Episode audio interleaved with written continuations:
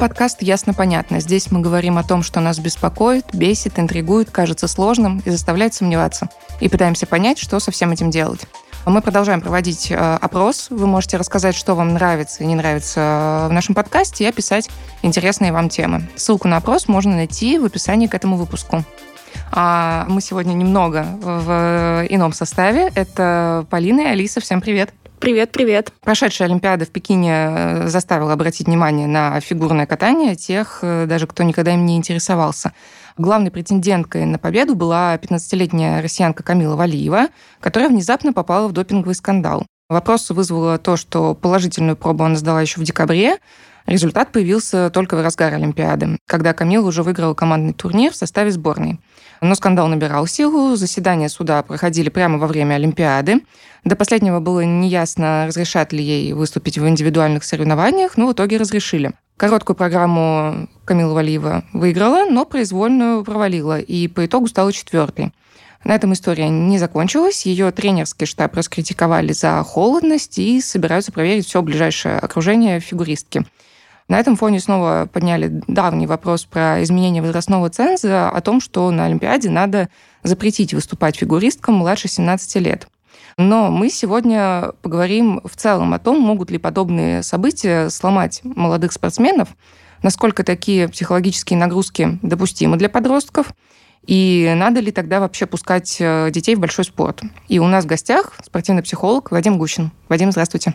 Добрый день. Возвращаясь к нашему вступлению, появилось очень много нападок тогда на Этери э, Зудберидзе, из-за того, что она ну, якобы холодно встретила спортсменку после неудачной э, программы произвольной. Ее раскритиковал даже Томас Бах, что, мол, у него мурашки побежали по коже. Вообще, как правильно поддерживать спортсмена в ситуации, которая произошла вот с Камилой, допустим, примерной, когда была надежда на победу, но все разрушилось. Ну, давайте начнем вот с чего. Камила Валиева могла не выступать в индивидуальном зачете. Она вместе с командой уже выиграла золотую медаль. После этого сообщили о скандале. Кстати, просто так, для сведения публики. Значит, то вещество, которое инкриминировано, оно, да, в допинг-листе, ну, но конкретно фигуристам его не прописал бы ни один спортивный врач. Оно вызывает головокружение. Вот Ого. представляете, с головокружением то четверной прыжочек прыгать. Ну и доза совершенно точно однократная, потому что ни до, ни после никаких положительных тестов не было. То есть речь идет о явно случайном приеме. Как раз, кстати, характерном для вот детей. Дети могут случайно съесть таблетку, они не взрослые. Теперь давайте продолжим вот эту тему. Она сама захотела потому что она могла отказаться. Вот представьте себе, себя в ситуации, когда вы, во-первых, подвергаетесь постоянным нападкам, но соглашаетесь. Вот вспомните, как Камила среагировала первый раз на тренировке. Она просто закрылась от всех. Понимаете? Вот это детская реакция. Вот руками от вас. От небесного явления, тем не менее, доской не загородишься. Она опять, она осталась. Значит, дальше она прекрасно откатала короткую программу. То есть мы имеем дело с бойцом, пусть и ребенком. А извините, вы что, вот пришедшего из боя, с войны человека по головке будете гладить, обнимать, целовать? По-моему, это совершенно неадекватно. Что сделала Этель Георгиевна? Она подошла и сказала, вот на такой-то минуте ты упустила программу. Она разговаривала, как профессионал разговаривает с профессионалом. Угу, угу. Как взрослый разговаривает с взрослым. Мне удивительно, почему официальное лицо в лице Томаса Баха угу. позволяет себе вообще это оценивать. На мой взгляд, это не просто неэтично. Ну, насколько а, я знаю, там да, да, более жесткие Это во всех отношениях были. неэтично, а во-вторых, мне кажется, официальные лица просто они не имеют права это делать. Вот это уже, по-моему, за, так сказать, повод для судебного преследования, хотя я не юрист. Значит, как надо было, вот так и надо было. Но, понимаете, все люди различные. Величие тренера определяется палитрой психологических средств, которые он воздействует на своих воспитанников. Вот очень любят вспоминать Николая Карполя. Это великий волейбольный тренер, наша сборная олимпийская при нем получила золотые медали. Он на своих девочек все время кричал. И они выиграли. Казалось бы, все здорово. Но прошло время, и они все дружно уехали из его клубной команды «Уралочка». Угу. Понимаете, если на человека и все время кричать, даже если человек боец, спортсмен, взрослый, там были женщины, то это плохо. Если вы человека все время по головке гладите, причем вне зависимости от ситуации, это тоже плохо. Понять адекватность можно только исходя из знания взаимоотношений между Этер Георгиевной и Камилой. На мой взгляд, это были действительно два бойца. Да, у бойца может быть ошибки. Бойцу может быть трудно. я думаю, что вот это постоянное давление, а еще ощущение вот это я медаль завоюю, ее все равно отберут. Вот вы попробуйте выступать, как, извините, в фильме «Гладиатор». Да, ты можешь убить императора, но ты умрешь. Да, он убивает императора и умирает. Гениальный фильм.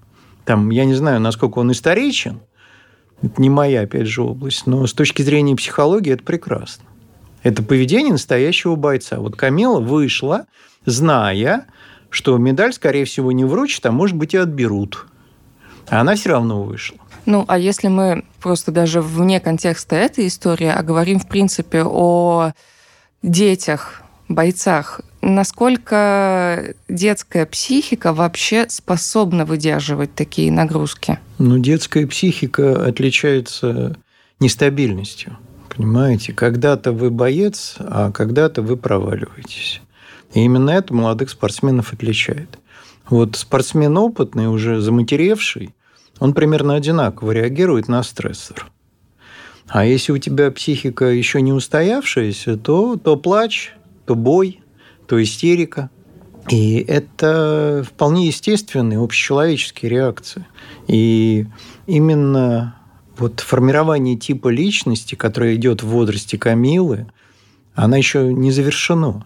И мы еще не знаем, каким человеком она станет. В принципе, в современном этапе развития это лет 18. Вот. Раньше это был вот тот самый возраст голосования, 21. Вот. Но есть люди инфантильные до седых волос. И прогнозировать очень трудно. Давайте говорить об исходном уровне. Исходный уровень – боец. И я вижу во всей группе тут Беридзе бойцов, что предельно раздражает ее окружение. Но как только ее бойцы попадают к другим тренерам, в мягкие, пушистые руки, почему-то все у них разваливается. И они возвращаются к Этери Георгиевне. Вы бы вернулись к тирану и деспоту? Ну, так как я не спортсмен, и так как мы говорим о бойцах, я не отношусь к военным, наверное, нет. Да. Тут уже инстинкт самосохранения. Если тебе настолько плохо, что ты оттуда ушел, то зачем ты будешь возвращаться, если действительно было настолько Нет, плохо? Просто давайте я объясню. Все чего-то стоит. Я не думаю, что им очень легко у Этери Георгиевны. Она жесткая. Это невозможно отрицать. Но, понимаете, они очень хотят выиграть. Вот что говорила Трусова, совершив рекордный прокат. Кто мало кто заметил и помнит. Она прыгнула пять четверных. Угу. И она говорила, у всех есть медаль, а у меня нет. А Трусов всего на два года старше. Золота у меня нет. Там да, было не просто медаль. Да, да, золота нет. Понимаете? Они готовы ради победы на все. И вот это и есть боец. Понимаете? Человек готовый на все. На травмы, на травлю, на борьбу с собой, с другими. Но психика, она имеет свой как бы резерв жесткости. Это по-английски называется resilience, сопротивление. Так вот, у детей этот барьер, э, этот уровень resilience, он пониже. Хотя дети тоже бывают разные.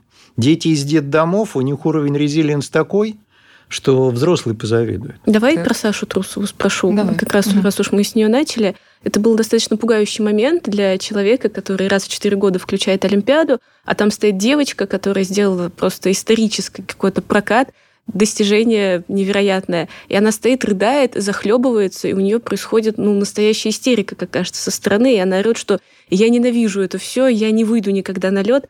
Вот что это было? Это называется состояние аффекта. Вы не представляете, сколько раз я это видел. Причем у тех людей, которые потом добивались угу. совершенно космических высот. Это нормально, желание бросить. Потому что очень сильные эмоции, очень много ты вкладываешь. А нас всех привыкли с детства к предубеждению. Вот побольше вложишь, побольше получишь. Неправда. Жизнь несправедлива, и если бы вот на каждое вложение вы ровно столько бы получали, все были бы счастливы. Ничего подобного. Кому-то повезет, кому-то нет. А вложили оба. И вот Трусова – это человек, который увидела, как и Валиева, что она вложила и не получила. Они обе угу. в данном случае не получили. Вот ведь в чем беда-то. Нельзя всем золото раздать. Только раз на Олимпийских играх канадцы выцеганили себе второй комплект золота угу. в парном катании. Солт-Лейк-Сити. Что выглядело ну, совершенно ну, безумно неспортивно. И для меня очень много говорит о канадской психологии. А вот. чем она отличается? Канадская? Ну, для начала там два народа, которые друг друга не любят, но живут в одной стране. Очень разных и которые все время голосуют. Вот сейчас мы, наконец, станем независимыми, но каждый раз почему-то не хватает там 3-5%. Вот как это получается? Это очень много говорит о том, насколько они реально хотят. Того, чего они демонстрируют, что хотят. Канадский хоккей вспомните. Вот когда в 1972 году сюда, в Лужники, приехали канадские профессионалы, я ребенком сидел на трибуне. Я видел, как они себе позволяли рубить наших клюшками. Угу. Понимаете? Угу. Вот вам канадская психология. Попробуйте вы их рубануть. Там такой вопль начнется. Ради победы можно делать все, но противнику это все не разрешено. Вот и психология. Ну, это такие немножечко двойные стандарты, совсем чуть-чуть. Так, извините, там вся, так сказать, группа этническая вокруг, она вся с двойными стандартами. Вам можно, мне угу. нельзя. А почему вам можно? Потому что я это я, а ты кто такой? И вот с этого все начинается. Одна из э, очень важных составляющих воспитания ребенок должен понимать, что он хороший, что он достоин победы, что он по-настоящему ее достоин. А тогда ты уверен в себе, тогда ты прыгаешь четверные. Но вот этот конфликт, который создан, да, ты можешь выиграть, но ты эту медаль не получишь. Это такое двуличие, это такое безобразие, это настолько антиспортивно – и почему-то об этом никто не говорил, все сконцентрировались на этом допинге. А как вот это вообще может быть на соревнованиях, которые должно как бы людей сплачивать? И где, как говорит Бах, все обнимаются и улыбаются. Уси-си-пуси. Вот как это можно? Ты медаль выиграешь, но мы тебе ее не дадим. Но мы подумаем, дать тебе ее или нет, но там посмотрим, возможно, лет через пять, но это не точно. Там все-таки обтекаемые это, формулировки. Это предельные демотивации, угу. понимаете? И вот это и убивает большинство людей, кроме бойцов, которым важна не медаль, а важна победа. Понимаете? Вот это разница. Потому что за медаль очень многие угу. готовы на многое. Там предать, продать, убить что-то сделать хорошее. Или нехорошее. А вот ради победы только настоящие бойцы. И вот спорт, он таких и воспитывает. Не ломает ли это психику детям? Потому что про Трусову как раз-таки все диванные эксперты принесли свое ценное мнение, что вот мы посмотрели, как плачет маленькая девочка, никогда не отдам ребенка в спорт. Вообще к черту все это. Насколько это Значит, э, правдиво? Вся разница между взрослой женщиной и маленькой девочкой. Маленькая девочка поплакала и все забыла. Понимаете? Угу. У нее легко идут слезы и легко забывается. Но, еще раз говорю, есть понятие усталости металла. Если вы будете в одну точку долбить, то ребенка продолбить проще. Нельзя это делать. Поэтому еще раз возвращаемся к идее о том, что такое хороший тренер. Он по-разному. Здесь он похвалил, тут он поругал. И в хорошем смысле это дрессура, понимаете? Угу. В хорошем смысле. Вот мне многие говорят, а как это вот дрессура, это животные, а мы биологические объекты. То есть мы не должны лицемерить, мы не должны говорить на плохое, хорошее. И как только мы это делаем, мы обманываем не только себя, мы ребенка обманываем. Ну, дрессура просто сейчас э, очень э, распространено, что, в принципе, дрессировать даже животных – это не совсем правильно. Ну вот и в результате дело. я собачник. Сейчас в Германии исчезнут несколько пород собак. Почему исчезнут? А потому что они решили, что у этих собак размер мозга существенно больше, чем размер черепа, поэтому лучше их всех поубивать. Понимаете, все вот эти ложно-гуманные тенденции, они обычно кончаются всеобщей резней. Потому что реальная, реальная доброта, она двулика. Она учитывает и плюсы, и минусы. А когда тебе говорят, нет, вот только так, то это все кончится плохо. Всегда плохо кончается. Всегда плохо кончается избыточная жесткость и избыточная доброта. Но научиться это комбинировать, научиться это преподносить в разных формах, а еще иметь чувство юмора, это дано далеко не каждому тренеру, а тренеров мало, угу. и абсолютные минимальные части родителей. А говоря именно вот об этом ломании ребенка, а может быть как-то попунктно, что конкретно ломается в психике, в психологии ребенка, если у тренера, у близких этого молодого спортсмена какой-то неправильный подход? Как ну, не давайте начнем ребенка? с простого. Вот вы привели ребенка в спорт, вот вы все-таки решили. Кто выбрал этот спорт? Ребенок вообще понятия не имеет, куда его привели. Он знаете, почему пришел? Потому что вы его туда привели. Угу. Значит, чем это кончается? Хотел Если у ребенка начинает ребенка, не да. получаться, он показывает пальцем на родителей и говорит, это ты меня заставил. Хм. Вот начнем с, с выбора. Хм. Мои хорошие знакомые в Японии, они ребенка таскали сначала по очень большому количеству секций, пока ребенок сам не выбрал. Но в этом случае вот нету первого слома. Вы надо мной надругались, вы за меня выбрали. Заставили, по сути. Заставили. Дальше. Мотивация кнута и пряника. Вот будешь ходить на тренировки, получишь велосипед или там что, iPhone, угу. да? Это порочная мотивация, потому что, извините, пряники, они приедаются. А к кнуту ребенок привыкает. И, соответственно, перестает э, реагировать, и вы получаете какого-нибудь Кокорина с Мамаевым, о котором знают даже женщины.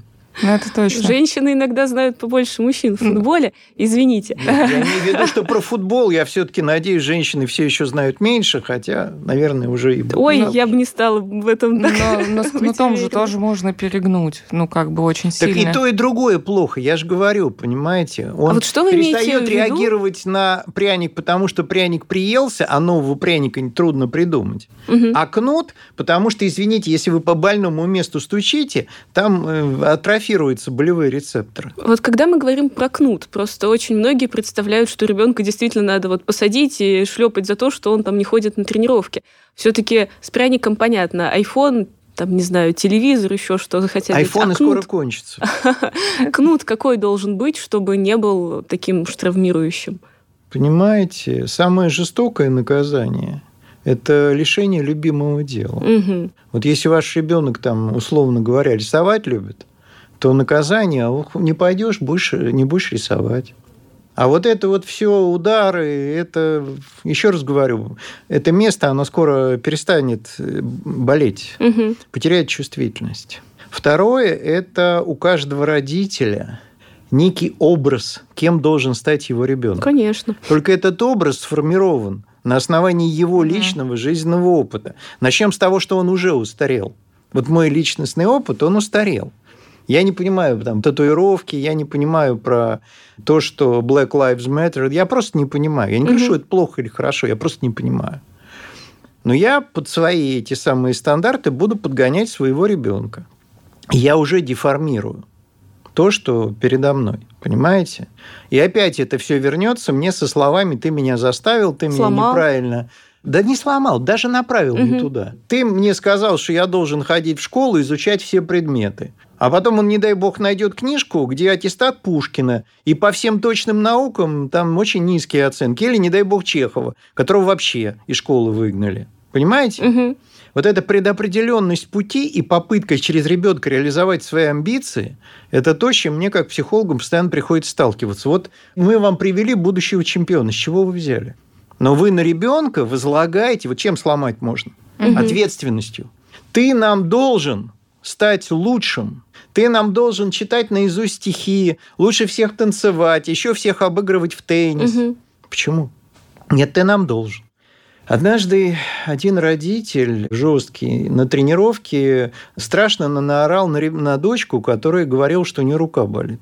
А папа тоже спортсмен из водного пола. Водное поло – это, наверное, самый грубый вид спорта наряду с гандболом. Куда там хоккей, футбол – это все мелочи. Так вот, он ребенку кричал, ты трусишь, ты лентяй, ты меня обманываешь. А потом ребенку отвели к врачу, а у нее трещина. Кошмар. В кости. Понимаете? Потому что у меня есть стандарт, я считаю, что вот у ребенка должна быть железная воля, и я ее закаляю.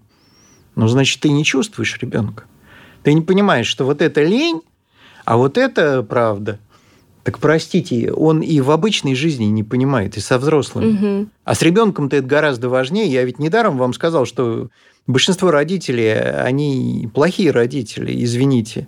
Вот когда они дедушками, бабушками станут, наберут жизненный опыт, тогда может быть. Ну, тут, Но да, никак не раньше. Нехватка эмоционального интеллекта, скажем так. Да, социального тоже. Социальной компетентности. Потому что они даже слушать не умеют. Вот вам еще один момент. Ребенок приходит и начинает вам что-то рассказывать. Ты его прерываешь и говоришь, так, почему у тебя здесь тройка, а справа ты не попадаешь? Ребенок вам пришел рассказать, что у него наконец получилось. Вам это не важно. У вас собственное представление о том, что у него должно быть. Вы даже слушать его не хотите. А при этом вы рассказываете, что вы живете для него, что все, так сказать... Ради него делаете. Да, да, ради него делаете. Нет, оно с вашей точки зрения возможно. Но вы должны понимать, что гораздо важнее услышать его точку зрения, угу. его ощущение почувствовать. Вот есть тренер Трефилов, который сейчас отошел от дела, вот сердце больное. Потому что, извините, они сердцем выступают, наши тренеры, что никто не понимает.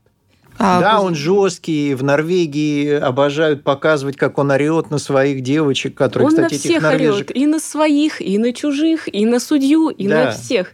Да. А вы, девочка, послушайте, у него удивительное чувство юмора. И вот когда надо, он умеет это разрядить. Понимаете, вот это. Ощущение, когда надо по-другому. Понимаете? Да. Вот это. Сенситивность называется основанный на социальной компетентности. Но ну, выработайте вы хотя бы в школе вместо абстрактных уроков психологии умение общаться. Умение слушать. Этому очень долго надо учиться. Знаете, хотя бы основы, хотя бы экзюпери, чтобы прочли.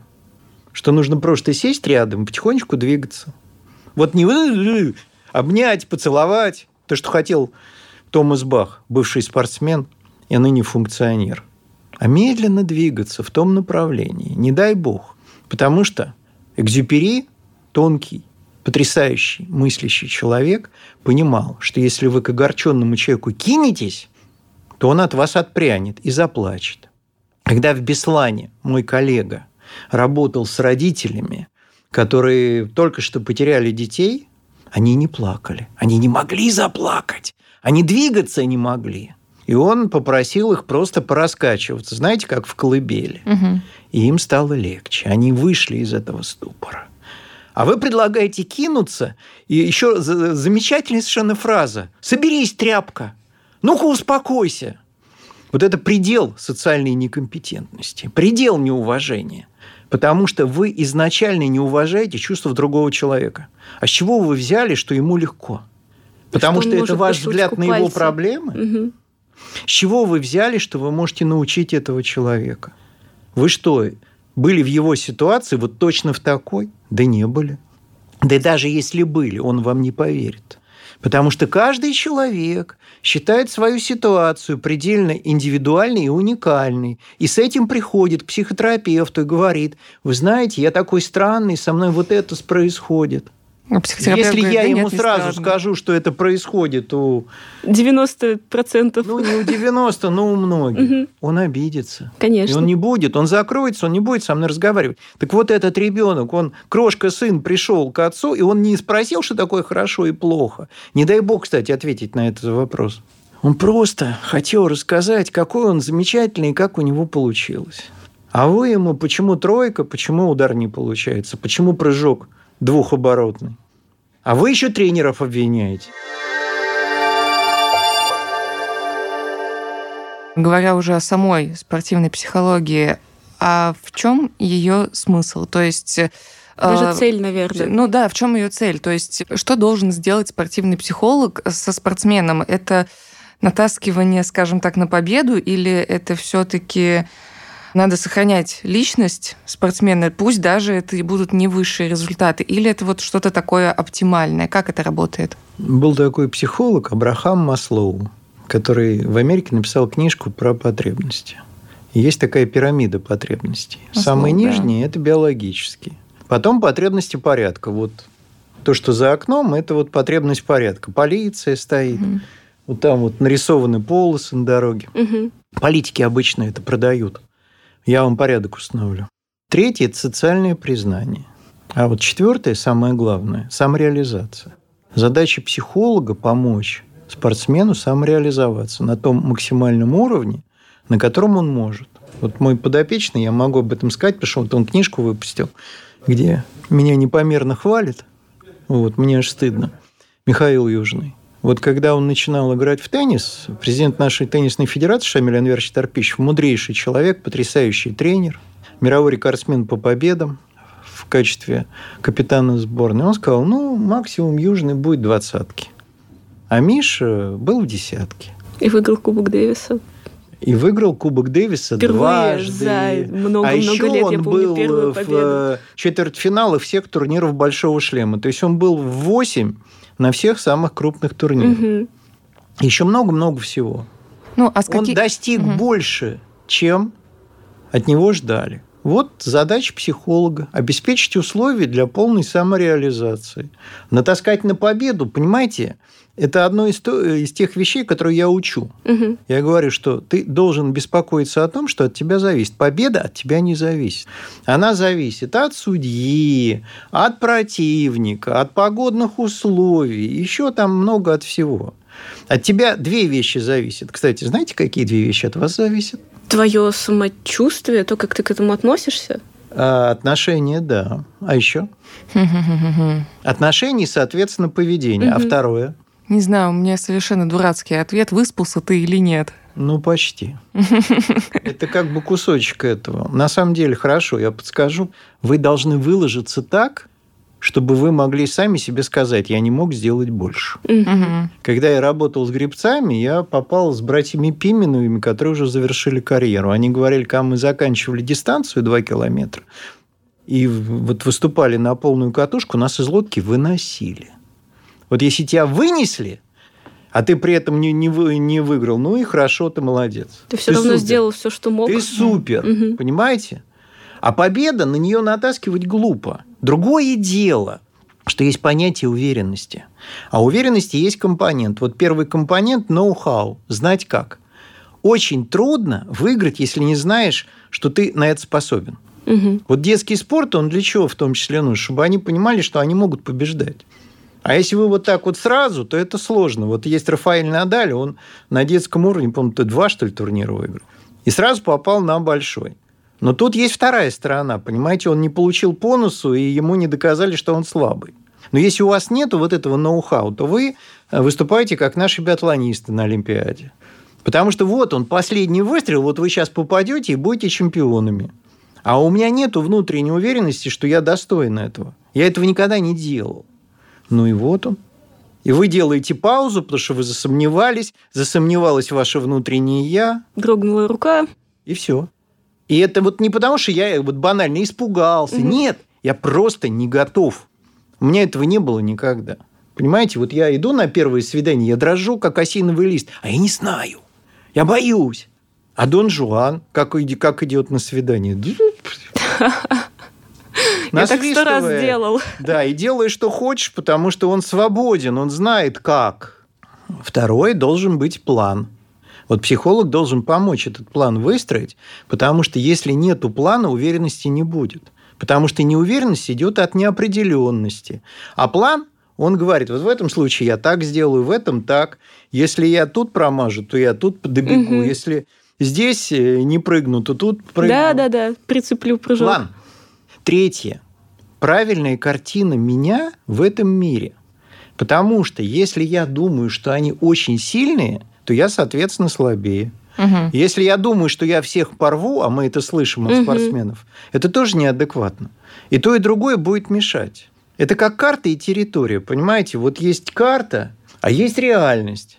И вот если у вас нету ни карты, и вы не видите территорию, то ваши решения, они будут неадекватны. Понимаете? Мгм. И вот это, вот это им должен объяснить родитель ребенку. Что дело в том, что ты должен, как в одном фильме, ты должен широко открытыми глазами смотреть на мир и воспринимать больше, чем ты воспринимаешь на самом деле. Тебе должно быть интересно. Тогда у тебя будет территория. И ты должен пробовать. Тогда у тебя будет план. И ты должен хоть иногда, но выигрывать. И тогда у тебя будет уверенность. Теннисист в среднем за год выигрывает максимум 3-4 турнира. Угу. А играют они почти каждую неделю. Угу. Значит, почти каждую неделю заканчивается поражением. А играют они вот ради этих трех-четырех побед. Ну, Может, ради одной. А все остальное это поражение. Так вот, если тебе в детстве не внушили, что дело не в победе и поражении, а вот в этих твоих усилиях, угу. в том, что ты сам собой доволен, в том, что у тебя был план, и в том, что у тебя иногда получается, то во взрослом возрасте это уже очень трудно восстановить. Дальше ты начинаешь их убеждать. Они вроде говорят «да», но потом они ставят запятую и говорят «но». Да, но. И так и живут с этим «но».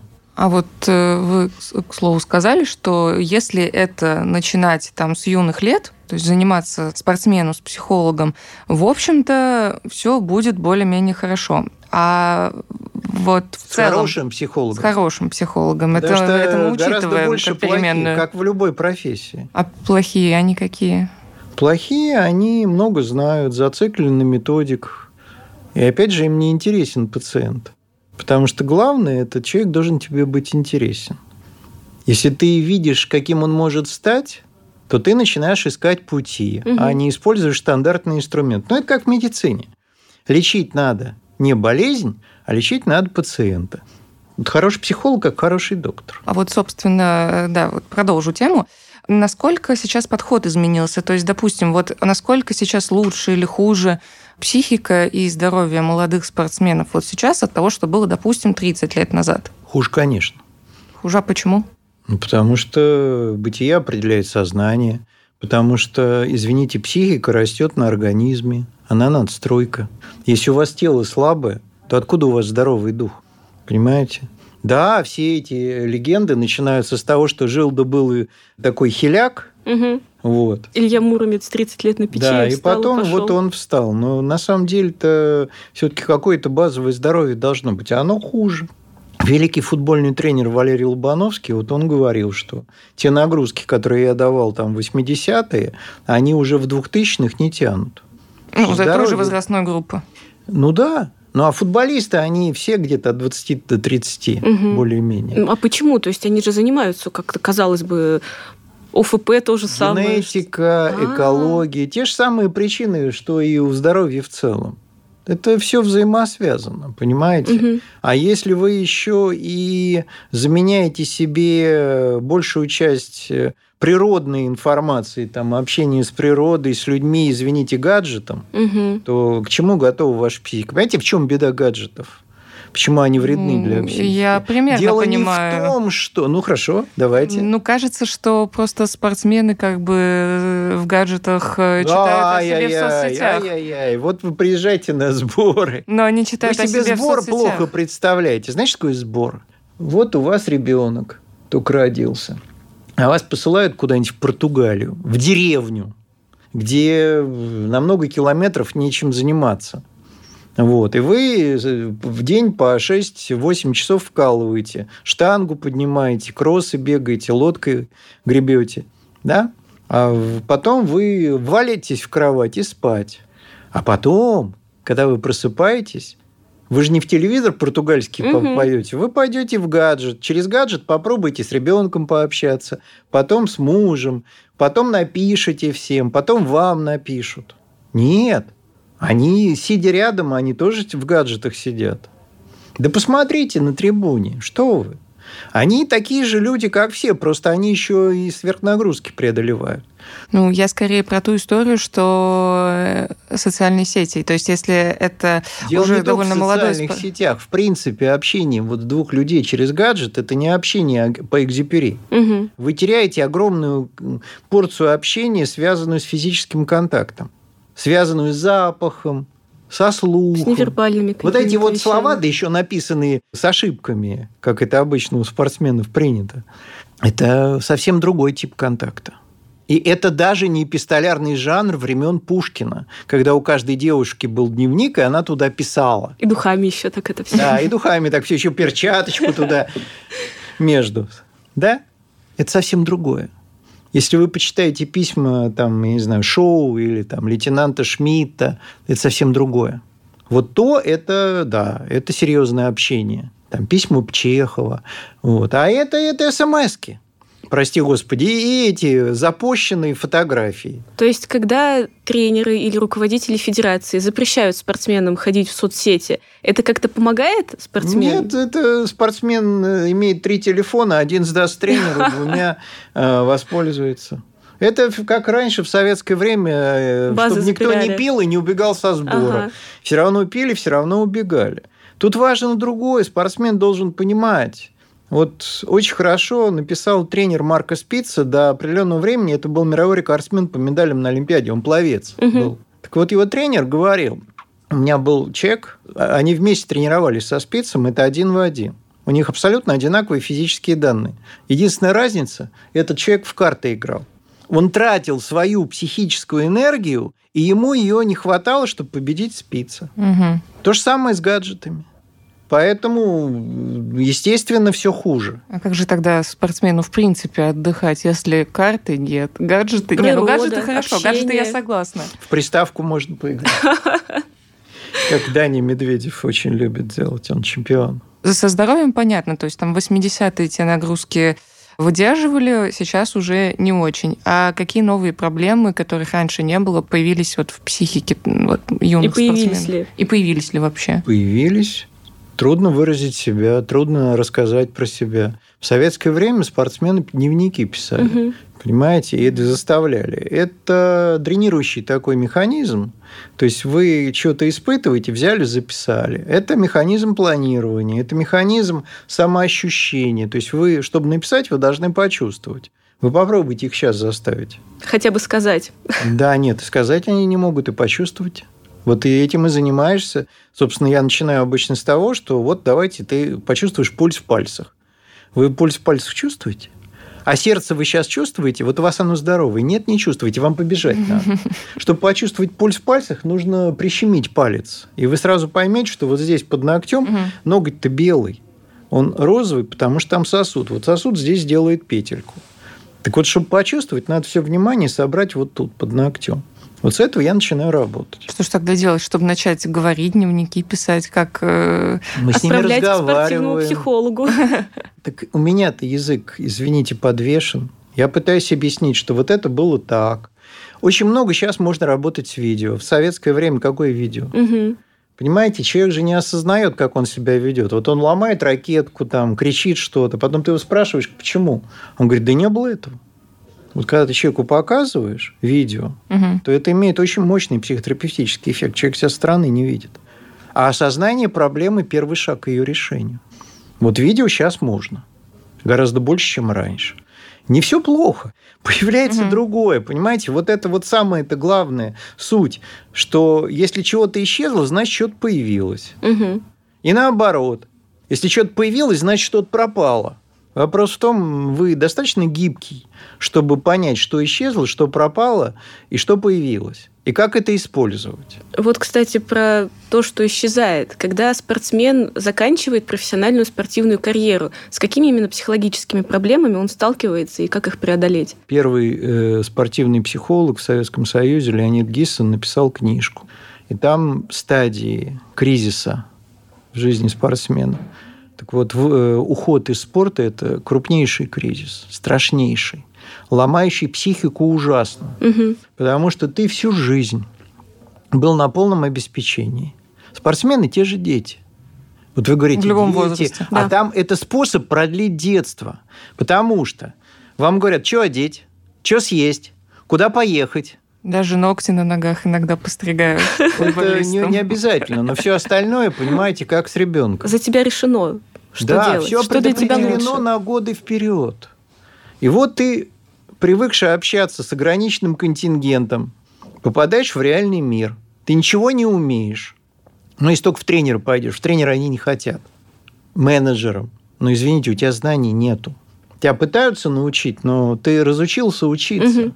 А почему? Не потому что ты дурак, а потому что, извини, ты падаешь от усталости после этой тренировки. Ты не можешь. Дай бог выспаться. И вот с отсутствием знаний, отсутствием социального опыта, со странными понятиями, ты попадаешь в реальный мир. Единственное, что твой плюс, ты, а, умеешь работать, как они не умеют. Угу. Потому что они, извините, на три часа зашли на работу и убежали. Кофе попить. Да. Переложив несколько бумажек. А ты привык впахивать, не глядя на выходные, на праздники. Ты умеешь работать. Еще ты умеешь идти к цели. Но ты не знаешь, какие цели нужны. Какие хорошие, какие плохие. Нет социальной компетентности. А это вот частая история, да, что когда вот э, спортсмен заканчивает карьеру, он, в принципе, он не видит цели, и он понимает, что он не знает даже, чего он хочет. Очень много трагических исходов на этот период. Причем не только сейчас, а в советский период. Люди спиваются, попадают в дурные компании. Они не, не социально некомпетентны. Самое главное, ну не самое главное, но одно из важных факторов, спортсмены иногда теряют деньги. То есть, когда все говорят, что вот, у них такие зарплаты, они много зарабатывают, а когда происходит вот этот кризис, и они эти деньги там могут просто потратить, как вот тебе 18 лет, они тебе дали много потратить. миллионов. Аранта Санчес Викарио, я был в ее академии э, в Барселоне. Угу. Она закончилась несколькими, мне кажется, даже десятками миллионов долларов, а потом она вышла замуж. Когда ты, извините, спортом занимаешься, тебе не до мужиков, ну, прости господи, понимаю. и не до того, чтобы замуж выйти. Ну вот она вышла замуж. Муж ее как липку ободрал. И она сейчас банкрот. А ничего не умеет. Это ужас.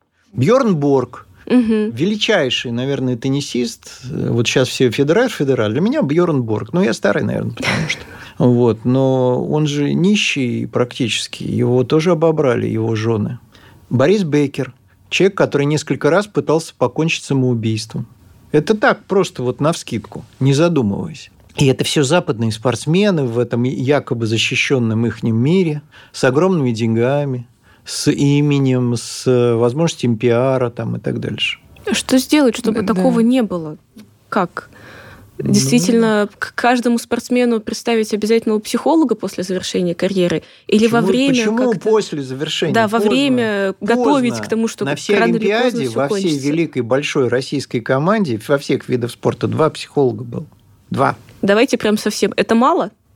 Вообще ничто.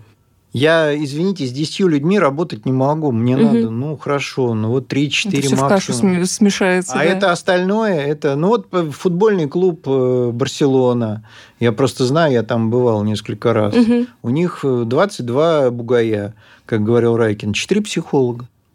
А у нас тренер берет психолога, потом его выгоняет и говорит, что это психолог во всем виноват. Ага. Неправильно лечил. Поломал ну, пацана. Да, он же тренеры лучше в психологии Конечно. разбирается. Подытоживая нашу беседу, вообще что делать, чтобы спортсмены ну, не просто были как бы обеспечены после завершения карьеры и ну, чувствовали себя хорошо, не спивались и так далее, а чтобы они могли продолжать быть в большом спорте там, в 30-40 лет, причем обязательно в большом спорте. Нет, ну да, сейчас, кстати, спортсмены очень во многих видах, сейчас медицина очень далеко шагнула спортивная. И они, карьеры раньше завершались 28, 30, сейчас, там, травмы. футболисты 38, 39. Они до 38, да иногда до 40. Вот э, Оля Эйнер Бьорндален, великий биатлонист. Да, сейчас они пытаются Златан продлить максимально. Почему? Потому что страшно туда. Страшно. Но ну, прежде всего, должна быть законодательная защита. Понимаете, вот законодательная защита детей. Вот я не могу понять, почему закон не защищает Камилу Валиеву от, извините, вашего брата-репортер угу. или Сашу Трусову. Вот тот человек, который опубликовал вот эту вот истерику, угу. он должен, извините, заплатить, ну, миллионов пять для начала. Чтобы больше неповадно было, ты еще в туалет забеги. И, и такое сними. бывало, кстати, да, были скандалы. Так Мэрилин Монро покончила с собой из-за того, что просто ну, невозможно. Угу. Все время подглядывают, подсматривают, видеокамеры ставят. Вот должна быть законодательная защита, понимаете? Человек ну, должен быть защищен от разорения. Значит, есть промоутерские компании. Вот это на Западе хорошо, а у нас этого нет. Угу. У нас вместо этого агенты. Это гораздо хуже. Потому что частное лицо – это одно, фирма – это другое. Что делает промоутерская фирма? Она так сказать, и после действия отслеживает, после спорта, чтобы он вот явно глупость не сделал. И, ну и законодательно. Ну и да, ну вот есть же курсы всякой переподготовки, угу. понимаете? И ну, общество должно понять, как можно использовать спортсменов, если не в Думу их тащить. Потому что это нелепое использование. И в охрану знаете, тоже всех не надо, потому что стрелков у нас не так много и борцов с боксерами. Но надо как-то понимать, что если человек большой спортсмен, у него есть какой-то опыт. Значит, э, в зависимости от уровня интеллекта он в той или иной степени может его разделить. Теперь наверняка у него есть какие-то другие возможности. Опять же, надо их понять и дать ему возможность их развивать. Пусть они будут не на очень высоком уровне, но создать ему условия, а у него есть деньги для этого. Угу. Но помочь, понимаете? Вот это вот у нас консультирование, оно если только твоего близкого машина сбила, если, если у тебя крыша рухнула. А почему? У нас страна, где все психологи. Был какой-то короткий период в 90-х и в начале 2000-х, когда о, нужны психологи. А сейчас какой-нибудь Павел Воля выйдет и расскажет, что психологи дураки с их визуализацией. Да, вполне такое может быть. Ну так, извините, на уровне Павла Воли они действительно не нужны. Но я посмотрю на Павла Волю лет через 20. Не понадобится ли ему психолог? Очень Я вероятно. думаю, что понадобится. С его э, поведением и образом жизни, скорее всего, да. Завершая на этой ноте нашу беседу. Оптимистично. Очень оптимистично, да. Я напомню, что у нас есть э, спортивный подкаст, который делает наша замечательная Полина. Это подкаст «Странные виды». Простыми словами, про спорт, о котором все слышали, но мало кто разбирается. Его можно найти по названию на сайте РИА Новости во вкладке «Подкасты». Напомню, что в гостях у нас спортивный психолог Вадим Гущин. Спасибо вам, Вадим. Спасибо большое. С удовольствием с вами пообщался. Всего доброго. С вами были Полина и Алиса. Всем пока. Пока.